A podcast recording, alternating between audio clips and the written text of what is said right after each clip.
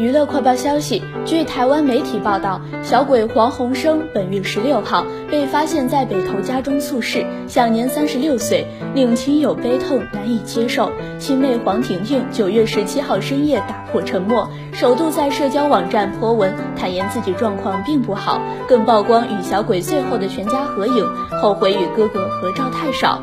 小鬼与妹妹黄婷婷兄妹情深，如今小鬼骤逝，黄婷婷直言：“我不好，失去我哥，我怎么可能会好？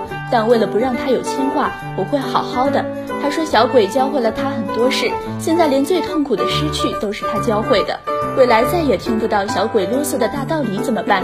最后，他更在现实动态抛出一张与小鬼最后的全家合影，照片中只见小鬼开心与最爱的爸爸。妹妹与外甥合照，身影令人难忘，也让黄婷婷看了更加难过。我好后悔自己跟你的合照怎么这么少，我好想你。